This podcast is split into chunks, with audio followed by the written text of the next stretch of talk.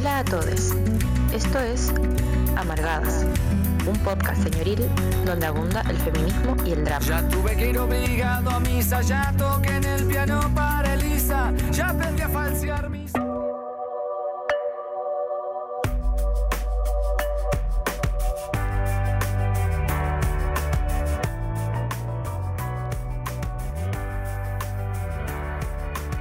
Muy buenas noches, estamos al aire, Estamos. iniciando una nueva transmisión de Amargadas en la radio, por supuesto, por Holística Radio. Fran, ¿cómo estás? Te saludo esta Olita, noche del olita, 30 de agosto.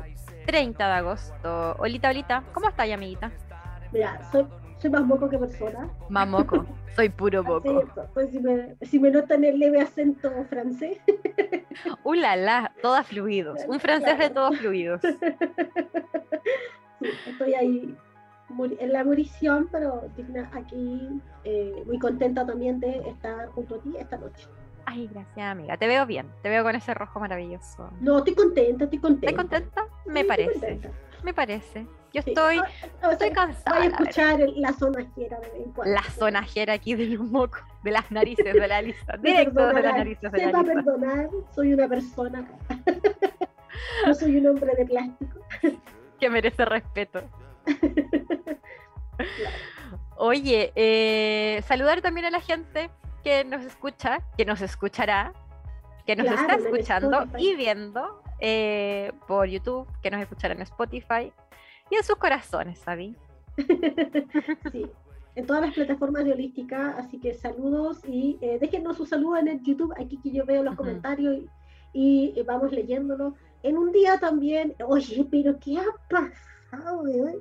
¿Qué, qué este sueño, qué este relato surrealista Está acuático, está llamado acuático, Chile? está acuático. Yo no alcancé a ver, ilústrame Gonzalo de la Carrera. Sí, bueno, ¿Qué estoy pasó? esperando. A mí me parece, como dice un amigo por ahí, realmente que, que es esta, este, que esto de que se haya producido tal pelea y no esté en la imagen, me parece que ya, No, mentira que no eh, está. el nivel del país eh, es que se está yendo a pique. Concuerdo con mi amigo ahí que lo saludo. No, la inflación. La inflación debe ser No, me eso. parece que extraordinario, por favor, que extraordinario. A mí me dan el Ahora. completo. Por supuesto Por que favor. significa que no haya video. Con- Ahora, nada bueno podía salir de Gonzalo la carrera. O sea, si es un energúmeno, un imbécil, pero un completo imbécil. Pero qué. Está- Nos dicen por interno, Martín nos dice, están en, está en custodia, parece, no sé de quién. Hay una custodia acá, parece. No Mira, tenemos más datos, pero hay custodia. Oye, invoco a la amargada parándola para el próximo lunes para poder hablar de todo, porque realmente se necesita. Sí, yo siento que hay un, un déficit, un déficit de farándula. Podríamos déficit. tirarnos un vivo de farándula. Sí, ¿Te sí. ¿Se acuerdan de esas noches? No. De frases tan, digamos, tan de la RAE como una casita en la plaza. Típico, una cachita en la plaza, jamás lo olvidaremos, jamás lo olvidaremos. Oye, sí, bastante surrealista este país. No, bueno, sí, Mucha, mucha cosa está pasando. Claro, igual ese tipo eh, en el. Recordemos que es un violento de mierda, que tiene una demanda por pensión de alimentos, eh, un facho así, de lo más asqueroso que te puedas imaginar. Como es lo más descarado de- del- del fascismo, ese sujeto energúmeno, imbécil, pero yo me, no sé, carcamán, imbécil, maldito. Te odio, me qué mala Me persona. encuentro así como lo, no sé, como lo peor de lo peor, de lo peor. ¿cachai? Es Es grotesco. es Es grotesco. Pero eh, él, ese tipo, bueno, como está demandado, él me perdona, y él es abrupto, ¿ah? el Ah. el resfrío. Que lo odio, que lo odio demasiado. Eh, no, representa lo peor. Eh, el cuerpo de la demanda era por, claro, eh, había sido violento con su expareja y sus hijos. Mm, Entonces, claro. cla- y eh, esa calidad de ser humano, ¿cachai? Está en el Congreso, digamos. Qué duro. durísimo, ¿no? Y me acuerdo de la, bueno, hay muchas polémicas de Gonzalo La Carrera. No vamos a hablar de Gonzalo La Carrera en este programa. No, este programa no es o de sea, Gonzalo no se va a tratar de eso, pero sí vamos a hablar de Gonzalo La Carrera, hablar de Gonzalo Lacarrera. porque hay que, hay que recordarle todas las asquerosidades de Gonzalo La Carrera. Vamos, vamos. Como a Me las encanta. 3 de la mañana, Gonzalo La Carrera whisky, Oh, es un asqueroso, y escribía en Twitter como si fuese el buscador de Google o de Pornhub, no sé. Señoritas primera nada. Es no. Mira, ¿sabes ¿Verdad? qué? Sí, es un asqueroso. Bueno, Pero Lo ¿sabes peor. cuando, cuando realmente se me configuró como un viejo asqueroso generado? Cuando dijo, cuando estaba pasando por afuera de un establecimiento de estudiantes de liceo ujú. y decía que qué les daban de comer que uno no es de fiar. No, pero Sí. bueno. Y eso lo tuiteó él. Y, Y además como estuvo en un terrible. programa, eh, me parece que en cooperativa el asco. o en la agricultura, Ya. Eh, sí, creo que fue en agricultura. Cuando se discutía el proyecto de educación sexual integral, este sujeto tenía a otro, a un argentino, donde hablaban así, pero cosas de muy corte pedófilo. No. Entonces tengo la peor imagen de imbécil. Así La peor persona. sí. Es que además, como que mala persona y además idiota. Como que la conjunción perfecta de una persona. No es que me Claro. caiga mal la gente idiota, pero como malo e idiota, la conjunción perfecta de la peor persona. No, es un degenerado mierda, perdón. Degenera, degenera. Oye, Mala persona. Claro, na- claro, eso ha pasado y, eh, le pegó un combo al vicepresidente de la Cámara. Ah, Y lo Hoy. que, al- lo que leí, esto sin confirmar, por si acaso, Allegedly. de eso, ya. Esto- ¿Cómo se dice? allegedly. Ya. Esto sin ¿Qué significa? No tengo idea, pero lo digo. Sin confirmar, es que eh, su primera intención habría sido golpear a otra persona, Mm, a una mujer que está ahí, que no sé su nombre porque no me lo acordé, no me lo acordé. No me le llegó, no me le llegó al cerebro. no me le acordé, no me, no me lo acordé eh, y el vicepresidente se habría interpuesto y le habría llegado el combo de Gonzalo La Carrera, que es un violento mierda. Yo siento Pésimo. que la derecha Pésimo. en general, yo no tengo tan buena opinión de la izquierda parlamentaria, ¿ya? Lo, lo hago saber, O sea, pero digamos. siento, siento que la derecha eh, en general siempre está como conteniendo esa violencia, como que los buenos están a punto de, Dos segundos hacer- explotan. de explotar, de golpear y de rotear, porque lo están así como Mm. que están ahí, ahí, ¿cachai? Oh, aquí Martín tiene la papita. Le dijo estúpida, estúpida, po, a la diputada Riquelme. Sí, sí es un asqueroso. Y hay, oye, ojo Sí. igual, ojo igual, porque sujetos como este dentro de la derecha tienen mucha proyección dentro de esa derecha Caleta. más recalcitrante, Sí. grotesca. Eh, tengamos en cuenta que están estos personajes como Pu- Pul, Pul, eh, Sí, que un Paul. tipo... sí, Como Pedro Paul. Pedro sí, Paul. ese, Paul, Paul, ese Paul. Yo trato de, de- de pronunciarlo bien y termino dejando en evidencia toda mi ignorancia, niña. Paul, ¿cómo?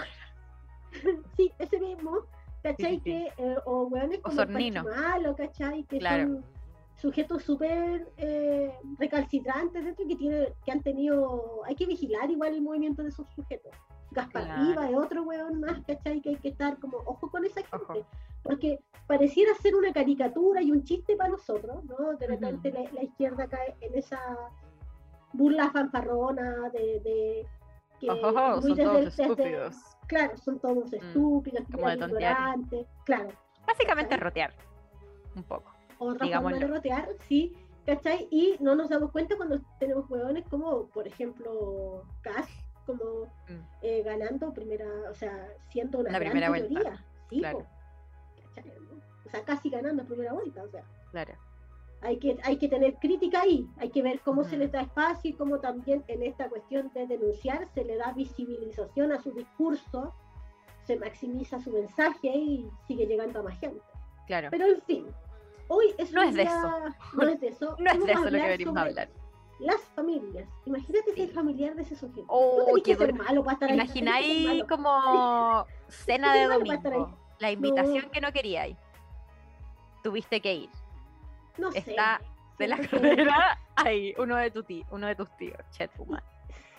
Debe No. ser de esos tíos asquerosos que te besan con el diablo. Ah, como con baba. No, asquerosísimo. Ah, asquerosísimo. Oye, no. un asco, ¿no? Eh, a las los y las que nos están escuchando, mándenos audios con el tema de hoy día. O si quiere hablar de Gonzalo La Carrera, también, también. Ah, a si todos. quiere su puteo a Gonzalo La Carrera, yo lo acepto. Al más Hay que 569 preguntarle a Martín, 75. Ah, ya, con no tantos insultos. Más 569 75 111 852. Ser estamos en hora, estamos en hora, estamos en hora. Sí, son más de las 9, ya horario, ya horario de Eh, gente horario, horario de, de Yuya. que puede, horario horario yuya, ya, horario ya. Bueno, además que una Oye, eh, pero también el día 30 de agosto igual es un día importante. Ajá. Es una fecha que conmemora eh, la detención forzada, las víctimas de detención forzada. Y Ujú. no podríamos pasar eh, el programa sin hablar de, de cómo eso también, porque, mira, y tiene mucha relación con gente como con Gonzalo La Carrera, desde mi punto de vista.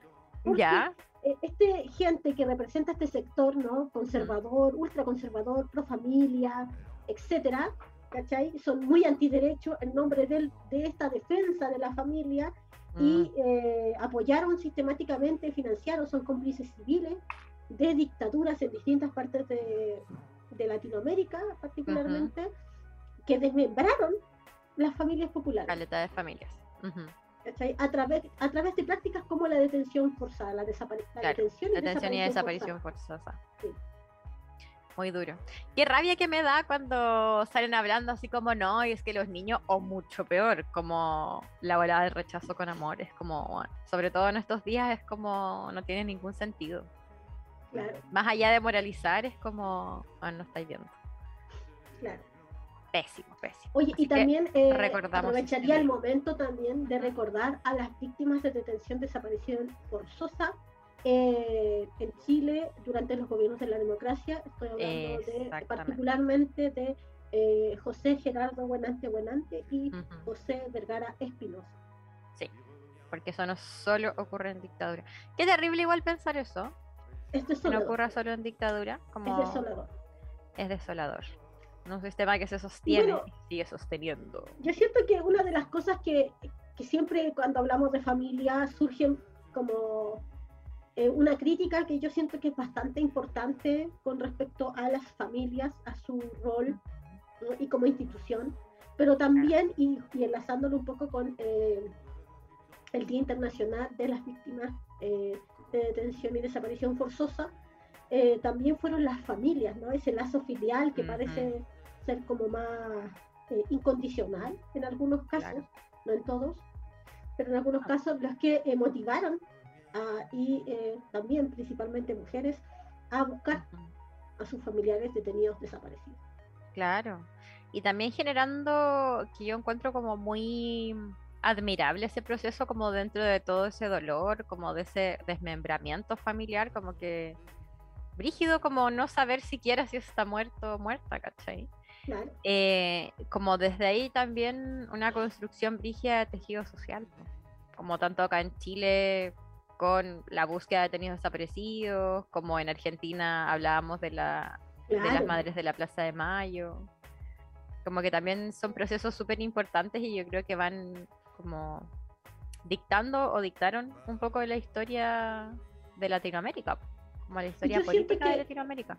Y siento que eh, justamente eh, con eh, las madres de la Plaza de Mayo, siento que Ujú. también está ahí los cuidados al en el centro como de la búsqueda familiar de las víctimas detenidas de, desaparición forzosa. Ujú. Estaba buscando un documental que es muy bonito. em, ah, bueno, ahí lo voy a buscar. No me acuerdo. Que habla sobre como las madres de detenidos desaparecidos en el norte de Chile. Ay, Nostalgia de la luz. Sí, Muy Oye, a bonito, muy propósito- recomendado a este propósito, ¿ese, ¿ese no es de Patricio Guzmán? Eh, no estoy tan segura. A ver, Ya. lo voy a buscar. Qué bueno que tenemos. Sí, ah, porque eh, a propósito de Patricio Guzmán, anda un link que si nos lo piden por interno, me perdonan, ¿ah? qué vergüenza más grande, por aquí estoy. Hay, eh, hay un link dando vuelta porque Patricio Guzmán eh, liberó el documental, su último documental, Ujú. eh, que se llama algo así como Mi País Imaginario, que habla sobre eh, el Ah. proceso del estallido social, Ya. eh, en un documental que está liberado, eh, hay un link dando vueltas, así que si lo quieren ver, está para descarga y esta va a estar libre hasta el domingo, así que aprovechen, pídanos el link ahí en, en nuestro Instagram. Buena. Eh, no, sí, Le voy a pedir yo- amiguita porque lo quiero ver. Mira, aquí Martín nos dice, parece que no es el oficial, Ah, pero eh, yo lo descargué y lo estuve viendo y ¿sí? parecía ser el oficial. Parecía la cámara movía ahí. Una cabeza. Claro, salía así como en un paint muy bueno eh, este documental hecho. Mira, te lo cuentan. Fondo negro, bonitas rojas te lo cuentan. claro que sí. Oye, eh, vamos a estar respondiendo los mensajes, así que bueno, y eh, cualquier opinión, que, ¿qué significa para ustedes también la familia? Nos pueden mandar mensajes al más 569-75-111-852 y por mensaje, etc.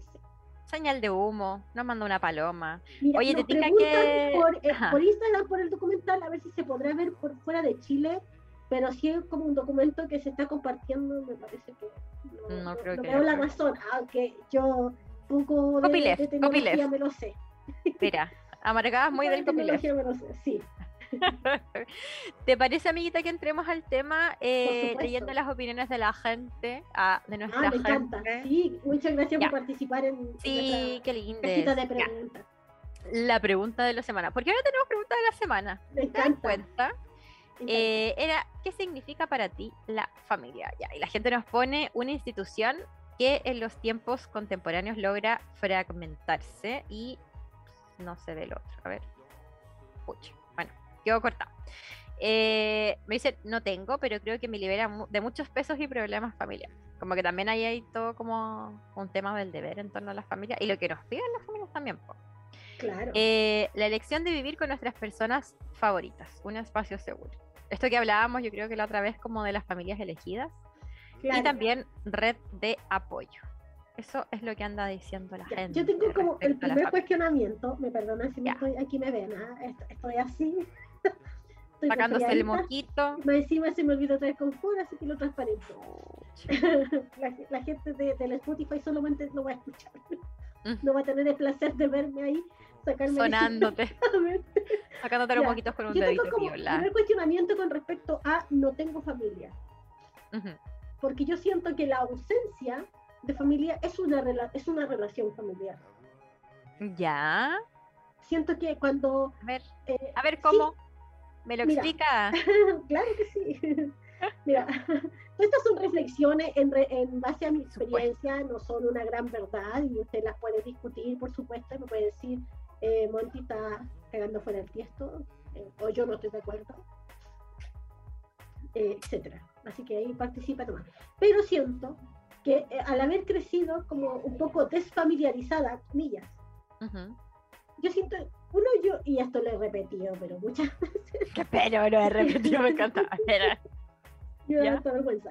Era, eh, nosotros vivimos en una sociedad profundamente familiarizada. Absolutamente. sociedad- Y eh, desde ahí la familia cumple un rol como dispositivo del Estado, Ujú. ¿ya? Eh, pero tam- y, y también, bueno, en otras circunstancias también es como el único lugar de justicia como estábamos hablando al inicio. Ujú. Todas, eh, como la estructura social fomenta la unidad, la familia, como unidad, como núcleo, ¿cierto? Claro. Como la reproducción de un sistema, etcétera, sea cual sea. ¿ya? Y por lo tanto, eh, es muy difícil escindirse de la familia, aún estando un poco fuera de la familia. Ahora, cuando tú tienes un padre abandónico, cuando tú tienes una madre abandónica, o sea que tú fuiste abandonada por tu núcleo familiar más cercano, esa es una relación familiar. Ujú. Es una Como relación siguen siendo familiar. familias. Sí, y yo, eh, uno siempre tiene el derecho de, comillas, divorciarse de la familia, ¿no? Como Ujú. po- podemos poner el nombre que quiera, como salirse de su núcleo familiar y buscar otras formas de asociatividad eh, más amorosas, más cuidadoras, ¿no? Más protectoras con uno, eh, y construir desde ahí otras formas, ¿cierto? Pero eh, la relación familiar existe, la ausencia de familia, una mala relación con familia, y yo digo ya, a esta gente no la, no la veo más, digamos, ¿cachai? No está dentro de mi, de mi círculo, etcétera, sigue siendo una relación familiar. Eso no me obliga, y a mí me interesa, porque igual me interesa entender el, la, como el, uno, la multiplicidad de las familias, y dos, como las conductas familiares, ¿cachai? Como hay, como la familia igual está atravesada por eh, la violencia patriarcal, etcétera, ¿cachai? Por el racismo, etcétera. Cómo se reproducen también ahí todos estos sistemas de dominación al ser una institución, ¿cachai? Eh, que replica. ¿Está temblando? No, por lo menos acá no. Tal vez en tu casa. No, en mi, mente, en mi mente. En tu casa interna, amigo. A mí me parece igual interesante pensarlo así, ¿cachai? Aunque, claro, yo digo, eh, es, una, es una forma de relación familiar, pero eso no me obliga, ¿cachai? A ver a estas personas ni a tenerlas siquiera en mi consciente, ¿cachai? Claro. Pero hay algo que puedo tomar de lo que decía y como de este deber familiar, como familiarista, como... Eh, que lo pensaba haciéndolo relación, no sé, con el neoliberalismo. Como que sí tenemos introyectado eh, como ciertos deberes, me encanta que te dé risa limpiarte los mocos, estoy en llamas. Eh, como sí tenemos introyectado y, y, por mucho que, por ejemplo, cuestionemos el neoliberalismo, sabemos que es un sistema de la muerte, hay ciertas conductas que todos tenemos en torno a la producción, que sí es, yo creo que desde la emocionalidad un poco, o desde la enseñanza, o inclusive podría llamar como la doctrina que tenemos desde muy pequeñas, eh, que vamos, eh, estamos un poco orientados hacia la producción. Yo creo que con la familia pasa un poco, y dime tú si no, pasa un poco lo mismo, que es como podemos tener como núcleos familiares que nos hayan generado como mucha violencia, pero a mí me parece que también un poco como que tratamos de replicar un poco sistemas familiares como en otros lugares o sentimos como el deber de eso, aunque no queramos. Sí, y por eso yo decía que era como eh, muy difícil escindirse de la estructura familiar. ¿Cachai? Por ejemplo, eh, cuando, no sé, pues decimos un poco, bueno, mis amigas son mis hermanas, ¿cachai? Ahí estamos un poco...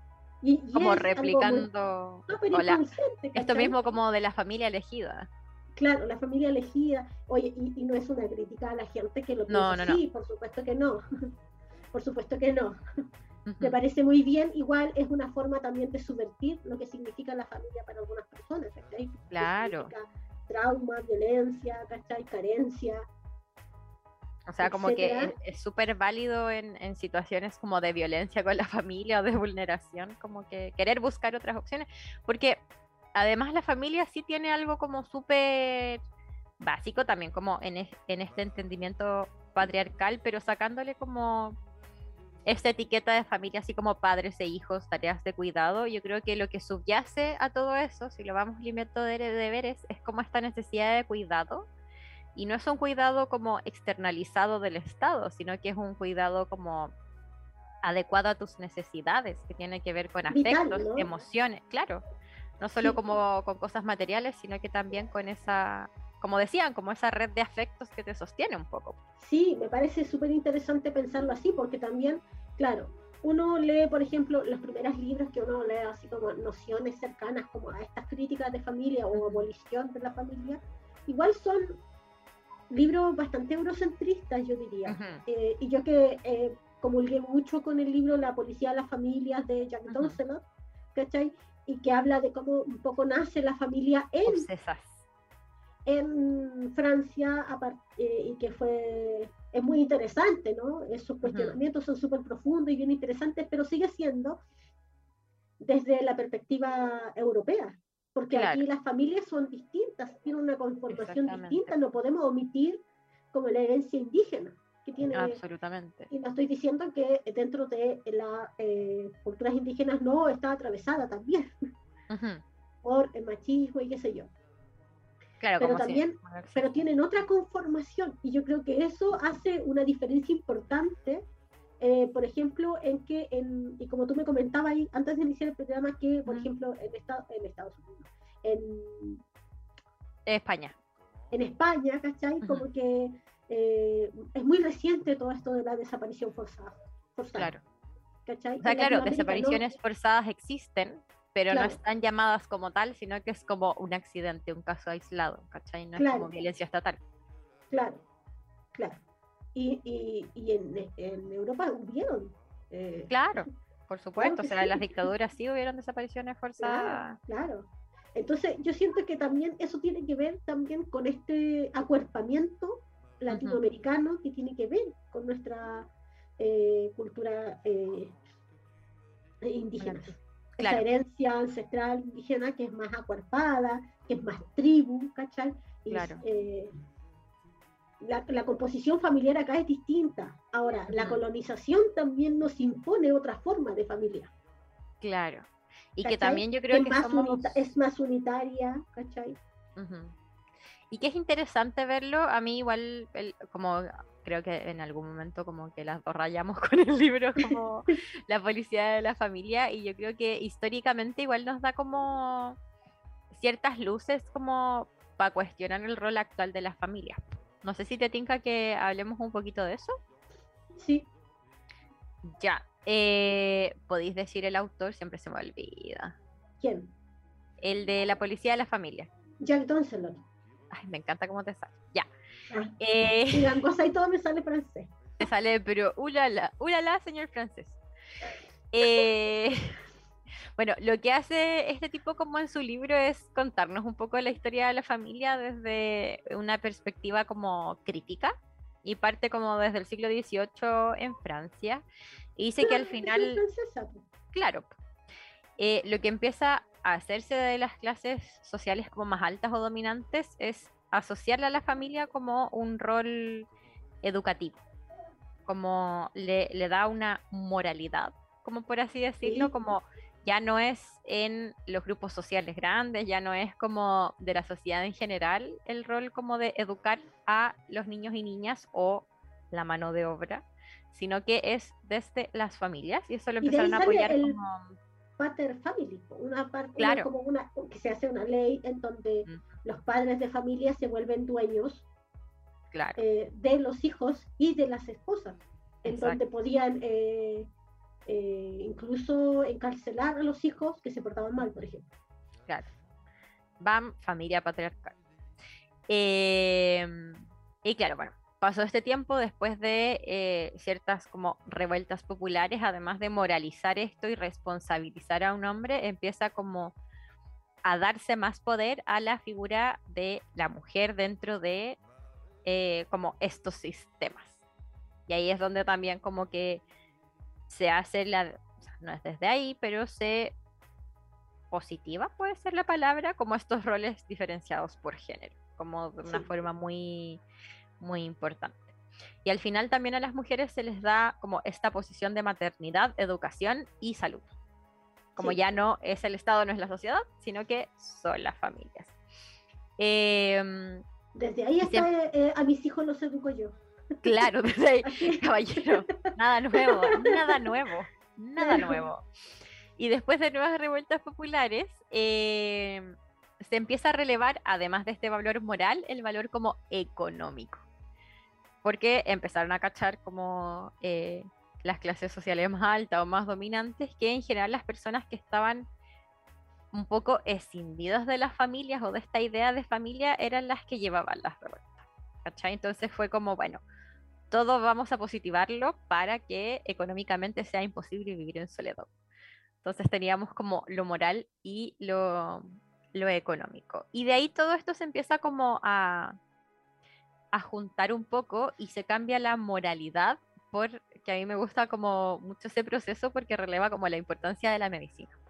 Si bien no, no estaba como tan desarrollada ya en esa época, se empieza a utilizar la, la medicina y ya no era como bueno o malo desde la moralidad, ni desde lo económico solamente, sino que empezamos a mirar a las familias por el desarrollo saludable o no saludable, que es algo que igual pasa ahora, como de les hijes.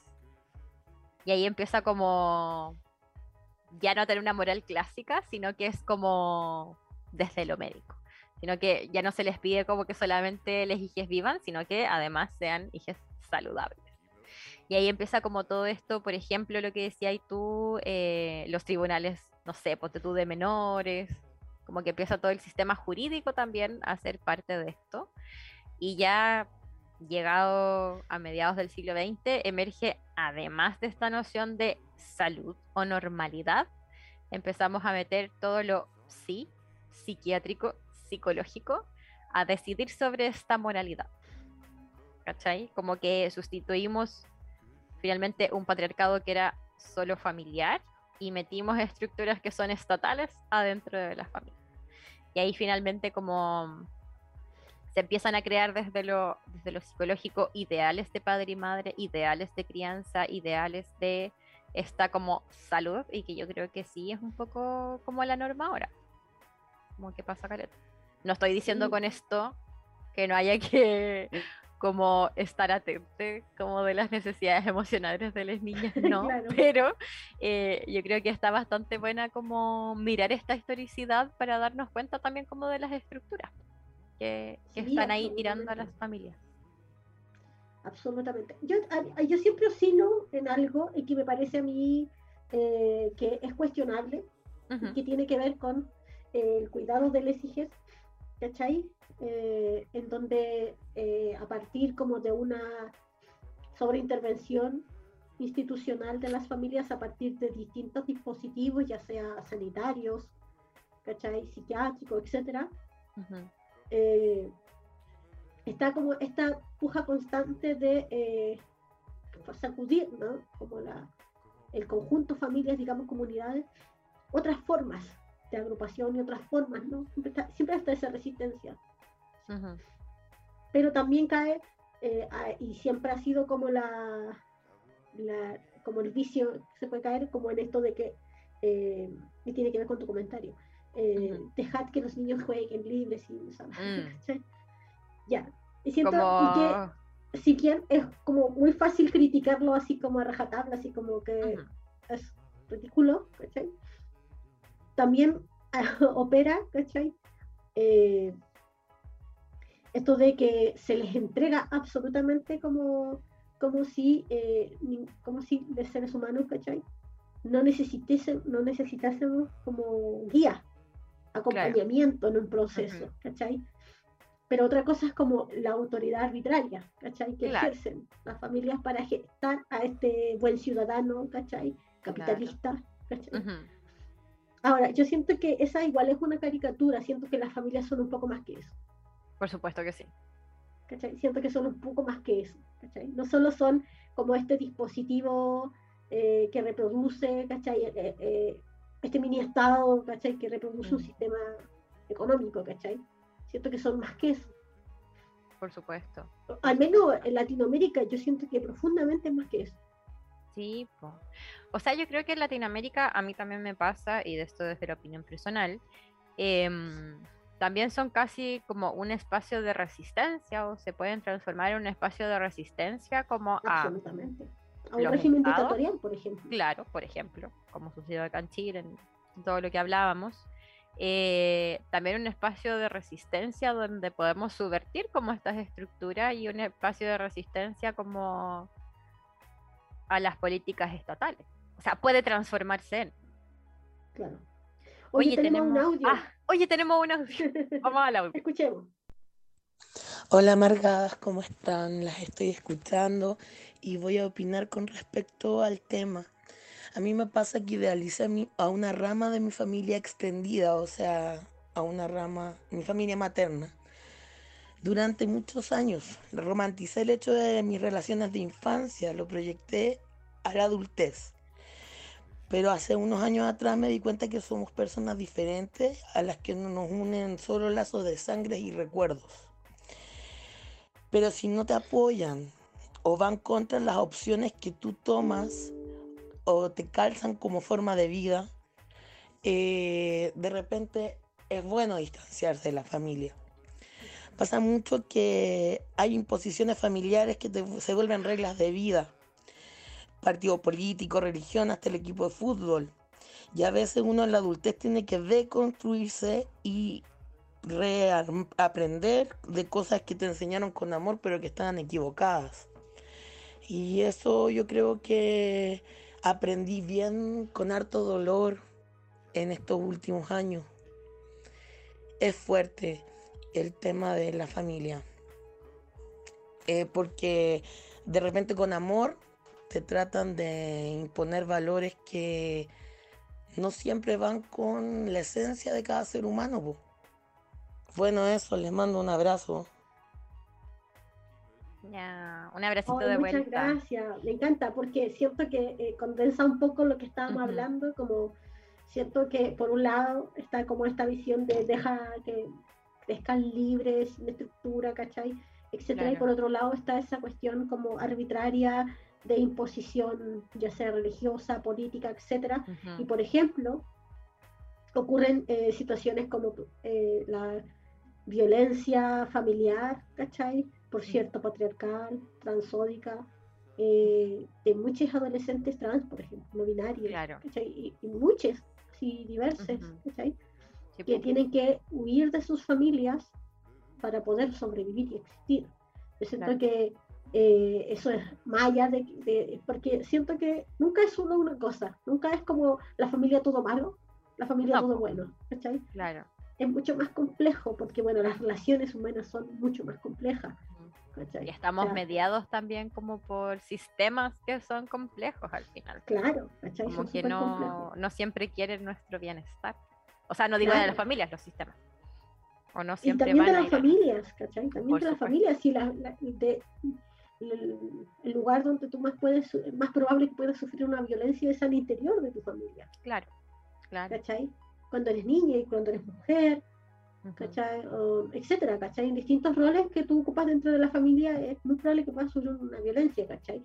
Ahora, eso no quiere decir que tú estés obligada por razones familiares a padecerlo siempre y, yo siento que esa defensa o la cultura del silencio en el maltrato familiar hay que romperla, hay que romperla. Muy necesario.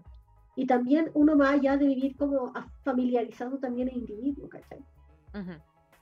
Absolutamente. yo siento que, ahí, yo, siento que mi principal crítica con la familia tiene que ver con que su estructura no permite, la, no permite mucho la autodeterminación de los individuos que la componen. Claro. Como que al parecer están todos en conjunto y vistos como, como casi una unidad. Pero también como que me gustaría revelar y respecto a lo que decía y pensaba, y se me viene mucho la frase como un espacio donde se puede como un poco, no sé si jugar o, se ve muy claramente como esta frase muy que se ha usado demasiado como de lo personal es político. Yo creo que también la familia es donde caleta como de políticas, y no estoy hablando de políticas partidistas, sino que las políticas en torno a las que vivimos como que se pueden ver muy claramente. Como... Absolutamente. Tipo. O sea, el maltrato de Exacto, la potencia de lo cotidiano. Qué lindo. Pero claro, o sea, pienso, por ejemplo, en los maltratos que se dan, no sé, pues en estas familias que tienen históricamente em, como relatos de violencia, como que tampoco está en la nada y no parte de como desde una decisión moral que genera alguna persona, sino que tal vez también es como una expresión muy no sé, yo siento que es muy explícita como de, de dónde estamos insertos, ¿cachai? Como en la sociedad. Absolutamente, de un momento histórico, la familia claro. dan cuenta de eso, las relaciones familiares claro. Eh, dan cuenta de eso. Ahora bien, cuando uno dice familias, siento que es muy necesario, como, y yo creo que es como cualquier análisis medianamente serio, ah. ¿cachai? Que, que se quiera hacer de las familias tiene que partir porque la familia tradicional ya es una figura totalmente obsoleta. Entonces todas las críticas que podamos hacerle a la familia tiene que partir de ahí. Claro. Tiene que partir de que, esa, esa figura de familia tradicional no es. No existe. No, pues nunca. O sea, no es que nunca haya sido, pero ya no existe. No existe, no existe, no, no, no, no cabe, y por lo tanto, esa crítica también que, que se viene arrastrando a esa figura familiar, también debe ¿no? darse una vuelta, darse una vuelta No porque sí, absolutamente, absolutamente porque tam- eh, no, no encaja con la multiplicidad de familias hoy. Ujú, ¿cachai? Y también el problema de eso es que invisibiliza las nuevas formas de violencia al interior de estas nuevas familias, Claro. que no son tan nuevas, digamos. ¿cachai? O sea, que vienen a secreta. Yo siento que Claro. ahora han sido como más validadas y visibilizadas. O sea, como que, Claro. no sé, hace cuánto, 10 años. Como que todavía las personas que eran separadas o como la, los hijos de familias que eran separadas, como que eran juzgadas. ¿No? Y, y los instrumentos del Estado también Ujú. eh, súper añejos, añejos, ¿cachai? Claro que la, como lamentablemente los instrumentos estatales siguen como apuntando a esas familias, pues, como esa familia tradicional. Claro, que no, no, no- en este terruño, yo diría que en Latinoamérica en general no existe, ¿cachai? Y que también tiene caleta que ver como con lo que hablábamos al principio, onda, procesos de dictadura, desapariciones Claro, forzadas, claro. como desmembramiento del tejido social. Sí, exactamente, y también eh, migraciones, ¿cachai? Ujú. que, que van como cambiando la composición social y las Ah, formas de acuerpamiento. Ujú.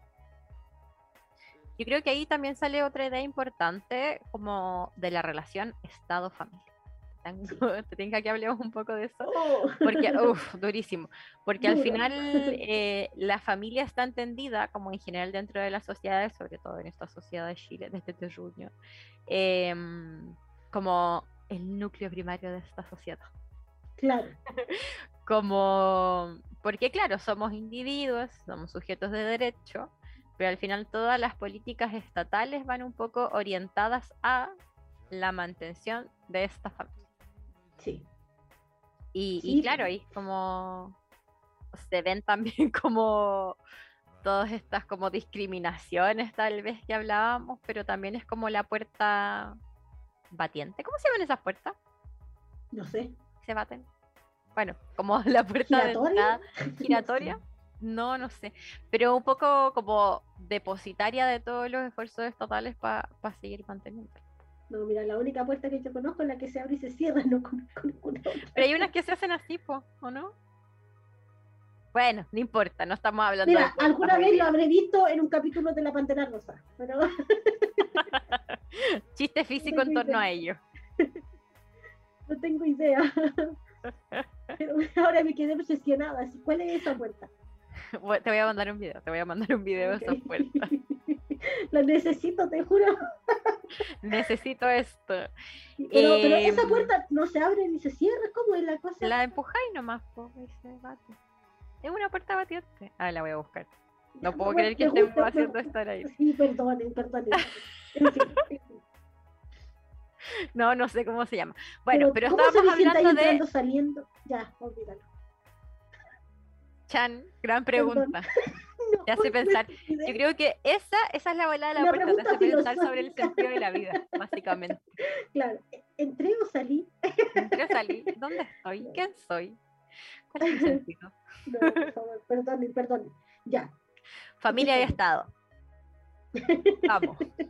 Te pongo aquí estamos, aquí estamos, aquí estamos. Me disculpan. Familia y Estado estábamos hablando de que eh, finalmente las políticas públicas tienen casi como depositario a la Sí. familia, esta familia tradicional antiquísima que, que ya no existe. Yo decía Pero que también incluso, co- yo incluso diría que las, las políticas estatales actuales Ujú, y- y, eh, es súper, eh, diría, abierta a otros modos de familia. Por ejemplo, yo siento que más que familiarizadas, las políticas estatales, ya sea como de erradicación de la pobreza, etcétera, como de, de la protección y la promoción de los derechos de niñas y adolescentes, están más que familiarizadas, yo diría que están feminizadas que tienen como objeto y Claro. por eso como a, a las mujeres o las cuidadoras, ¿cachai? Exacto. Que están O sea, dirigidas hacia allá y como- que está la promoción de ese trabajo de cuidado, por cierto, gratuito. Pensando cierto, en no lo pago. que, por cierto, no pago. en lo que hablábamos como del libro de la policía de la familia, es muy cierto que al final como que se, se les deja a las mujeres Sí. como que Yo están... siento que a la base está esa redes. reproducción. Claro. La, repro- la violencia que se reproduce en ellos, siento que es la de seguir privatizando el cuidado, ujú, claro, a las familias, pero en su núcleo a las mujeres. A las mujeres. Sí. No, que esa es la reproducción del Estado, con la familia. Claro, toma un rol como este rol moral que hablábamos, que no es moral, sino que es como de el correcto desarrollo, ¿cachai? O como del Claro. saludable desarrollo de las familias. eh, pero supervisando al final como el trabajo, como bien decía, y no pago de esas mujeres. Claro, so- o sea, la reproducción del Estado, de una sociedad capitalista, neoliberal, recae finalmente, claro, diríamos en las familias, pero en realidad no es en las familias, No, es en las mujeres cuidadoras, las personas cuidadoras. Porque ahí yo creo que se abre este, este debate eh, que es muy típico cuando se habla de los cuidados y es como, bueno, si es que las familias, porque se habla como de las familias. no de Claro, las se habla de las familias, cuidando. porque está es, absolutamente invisibilizando Ajá, realmente quienes cuidan. Quienes, exactamente. Pero yo pienso igual, como este típico debate eh, es como ya, si las familias no se hacen cargo de los cuidados, ¿quién se hace cargo? Como lo pasamos y, y lo externalizamos solamente a los estados, como que yo creo que ahí sí es importante ya visibilizando que las mujeres son las que se hacen cargo de los cuidados, pensar en familias realmente, po, como en grupos de personas que se hagan cargo de los cuidados. Y que por supuesto el Estado debe generar algún tipo de remuneración, pago, subsistencia. no es... Mira, la verdad es que Mira. me puede- yo creo que sería interesante eh, pensarlo eh, como una alternativa, ¿cachai? En donde hubiera eh, una real política sobre los cuidados, ¿cachai? Porque eh, además que sostiene la sociedad, ¿cachai? Sostiene el funcionamiento de la sociedad, eh, es tre- tremendamente desgastante, ¿cachai? Como esa, porque está todo tan invisibilizado, claro, son las familias, ¿no? Eh, pero en realidad son mujeres, cuerpos feminizadas, ¿cachai? Quienes están reproduciendo eh, con su trabajo no pago, un trabajo totalmente desvalorizado, ¿cachai? O son otras mujeres a través de la tercerización, o otras cuerpos feminizadas, a través de la tercerización de los cuidados quienes están sosteniendo finalmente esta familia, ¿cachai? Esta idea de familia, incluso las nuevas ideas de familia, porque el Estado es capaz de modernizar su discurso, por supuesto. ¿cachai? Es necesario que modernice esos discursos tan cerrados de familia para poder seguir creciendo. ¿cachai? Reproduciéndose. po, Exactamente. Absolutamente. Entonces, eh, finalmente, claro, es necesaria una política, ¿cachai? Real, que contemple como y que reconozca principalmente el trabajo de cuidado como con el valor social que tiene, ¿cachai? Ujú, Y hablar de la socialización de los cuidados, exactamente. Por ejemplo, eh, como alternativa a la institucionalización, por ejemplo, no solo de niñas y adolescentes, ¿cachai? Que viven eh, violencia al interior de su familia, sino también, por ejemplo, en los cuidados de personas adultas mayores. Claro. ¿cachai? O de personas que tal vez no, no sean como autovalentes. Claro. Como, Claro, ¿cachai? Pero también eh, eh, el sistema es tan individualizante e individualiza y privatiza tanto los cuidados y la reproducción de la vida que habría que finalmente cambiar todo el sistema para que fuera más posible. Bueno, que habría que cambiar tantas cosas. Tantas Sí. cosas. Tantas cosas. Este terruño. Oye, amiga, y ya los últimos minutos, como para ir pasando a, a los últimos temas, porque hemos hablado un poco como de estas grandes estructuras, del rol de los estados, pero como hablábamos al principio, esta familiaridad como deber, también nos genera cosas en nuestras emociones, po. como nos va moviendo como tanto el tener familia o, o que nuestra familia no, que yo creo que pasa, le pasa a la mayoría de las personas, eh, como que no cumpla esta meta de, de esta familia ideal. Porque también hay como individualmente, yo creo que si hay una carrera un poco o una meta impuesta desde la sociedad, porque el fin último como de tu vida, al parecer, debería ser tener una familia, como reproducir esta familia. Eh, Y creo que si bien, como decía al que- principio, uno puede cuestionar como que sí, yo he visto careta de gente que solo produce careta de sufrimiento. Absolutamente. Es que además yo, y voy a insistir en algo que había dicho en un programa anterior, es que a mí me parece que ese fin, ¿cachai? No es solo subjetivo, no es como que nos implantaron la idea y la necesidad, sino que Ujú. es algo material, ¿cachai? Eh, vivir desfamiliarizado, por ejemplo, eh, tienes menos posibilidades, tiene que ver con un enorme empobrecimiento. Si bien eh, las familias eh, en este terruño, en es- Chile, por ejemplo, eh, gran porcentaje, bueno, solo el 1%, ¿no? que tiene la platita concentrada, acaparada, eh, tiene asegurado todos los métodos de subsistencia para sus miembros familiares, ¿cachai? Por Por generaciones. muchas diría, generaciones. Claro, ¿cachai? Si bien eh, hay un empobrecimiento todavía más brutal cuando tú creces desfamiliarizada, en una sociedad profundamente familiar, ¿cachai? Claro. Entonces siento que no es solo subjetiva esa necesidad, sino que también es material, de poder sobrevivir, de poder tener un techo, de poder tener eh, mínimos cuidados, ¿cachai?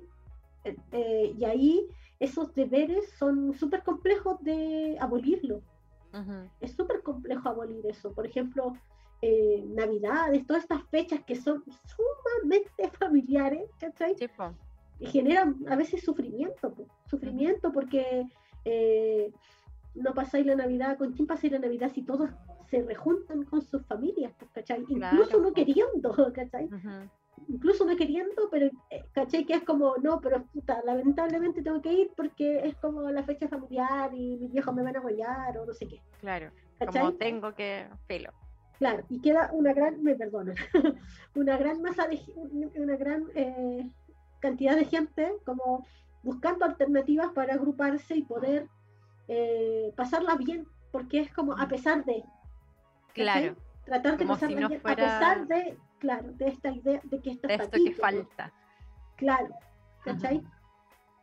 o como de este vacío.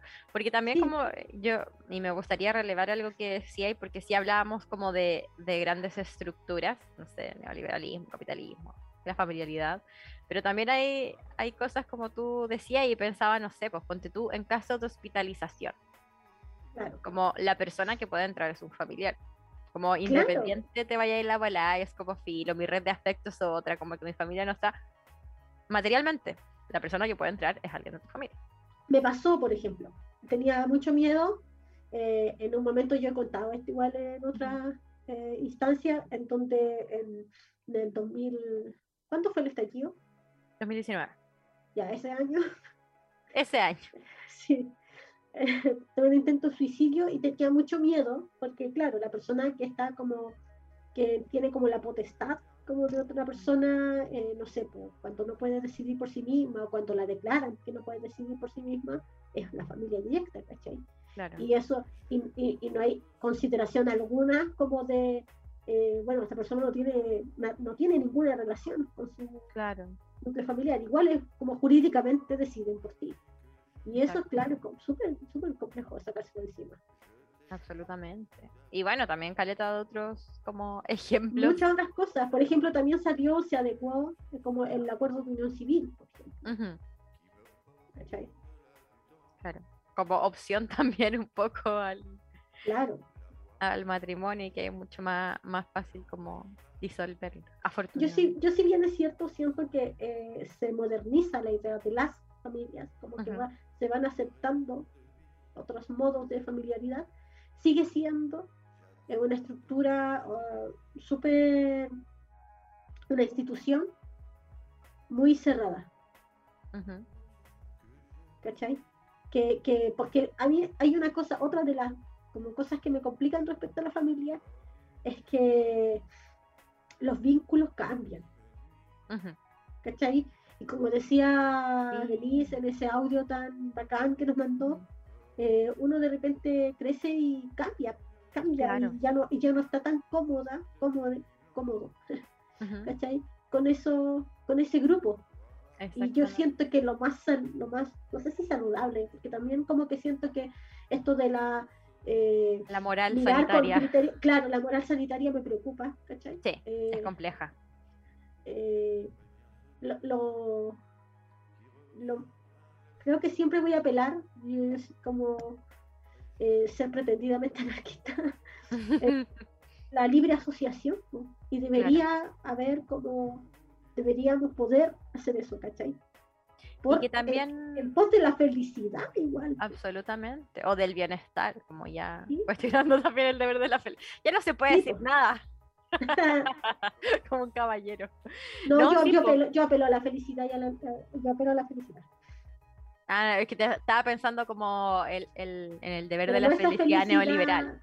Sí, exactamente. Ese No esa felicidad, no esa felicidad. No, a ver, esa felicidad yo no te la quiero. Pero sí el buen vivir, ¿cachai? Uno de- podría, debería, ¿cachai? Poder, porque como uno va creciendo, uno va cambiando, también las formas, hay vínculos que ya no me hacen sentido. Por supuesto. Y que no necesariamente tienen que ver como, no sé si la palabra es caso extremo, pero no tienen que ver con violencia, como que al final las personas somos seres dinámicos y es como, puede ser que en algún momento como que no, no te lleves bien. Como que es muy, es muy fuerte ese el deber, así como porque tú llevas mi sangre. Sí. Como, bueno, ahí, por supuesto que Sí, se cuelan no muchas... la- no, no somos la realeza. No somos las re- Hija, yo no te soy de las reales. Mis papás no son primos. A ver, mis papás no son primos. No, yo, yo Eso- tengo cuidado con esos chistes. que- ¿verdad? sí, sí. Ay, pero es que. Es que es de Oye, cuico. estamos, lleg- estamos llegando al, al- Pero no es solo de cuicos. No es solo de siento que cuico. no, Lo no, sé, lo sé. No, no solo de El cuicos. meme, el meme. Sí, es, es un meme, claro, una Un meme. caricatura, pero, pero también que oculta eh, las relaciones de incesto en el interior de, las- de las verdad. familias populares, que es súper Mm. heavy. Es súper heavy. La De verdad. heavy.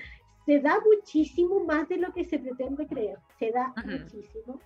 Ahí lo Yo creo que las relaciones de incesto sean mucho más de lo que la gente cree. Pero, de verdad, mucho más. Como- Oye, les que- en bueno. este último momento agradecerles la, la sintonía, la paciencia. Y tienen. la Yo, paciencia. con- yo con toda moco aquí, qué vergüenza. Todo estoy fluido, fluido. indigna aquí limpiándome así. Ah, Lo hiciste no. sutil, amiga. Regia. Limpiando la mo- los mocos, el mejor momento. Mejor momento del Claro. programa. sí. De repente me veía así como el primer plano en YouTube, ahí yo justo así, Ahí, Qué como fosa qué bacán. nasal a la cámara. claro. No, está bien, está bien. Hay que, hay que, hay que hablar de los fluidos. sí, hay que liberar los fluidos. Sí, Parte normal. No hay que tenerles ver... No, le, no temáis a los fluidos. no temáis. no- No temáis a los fluidos. Ah, ya, qué estúpido, ya. Estamos terminando pésimo. Quería, eh, quería adelantarles que nos vamos Vuelve. a ir en una cuática que van a ser las sectas. Oh, ¿verdad? Se me había Vamos olvidado a irnos esto. en una Es mi tema favorito. Ya, yo voy a contar esto. sectas. yo voy a contar esto, lo voy a desclasificar aquí y ahora. Yo cuando era una pequeña Fran, una pequeña niña, cuando en algún momento cuando me preguntaban así como, ¿tú qué quieres ser de grande? Yo quería ser líder de secta. Todavía espero lograr. Eres como, no miembro de secta, sino No, que líder. de líder de secta. secta. Líder- Yo siento que tengo pasta para eso. Ahora no sé si quiero ser líder de secta. Tengan cuidado. Mira, Digo desde ya, tengan vamos- cuidado. Con eso nos vamos, estén atentas a nuestras eh, redes sociales donde vamos a estar subiendo información de qué vamos a estar hablando de las sectas. Y yo ¿Qué me refiero a sectas como cosas de carácter sectario, no necesariamente las sectas de Charles Manson, no. No, Vamos a no. hablar, por ejemplo, de la secta militar. Ya Uf. que vamos a estar en, en el mes de septiembre, de septiembre hablando de los milicos. Eh, iglesia, claro, la secta religiosa, Bastante hay- hay, sectaria. muchísimas. ¿cachai? La secta política, oh, oh, Oh, uh, lo que se puede transformar en un partido, etcétera. Así que no se lo pierdan, ahí estamos eh, haciéndolo. eh, y eso, pues, muchas gracias a Holística por este espacio. Les recuerden apoyarnos en patreon.com slash holística radio. Su apoyo es muy necesario para que sigamos creciendo como medio. Y eh, síganos en Spotify y en todas nuestras redes sociales. Y nos estamos escuchando el próximo martes. Les queremos. Chau, chau. Justicia y verdad para todos los detenidos.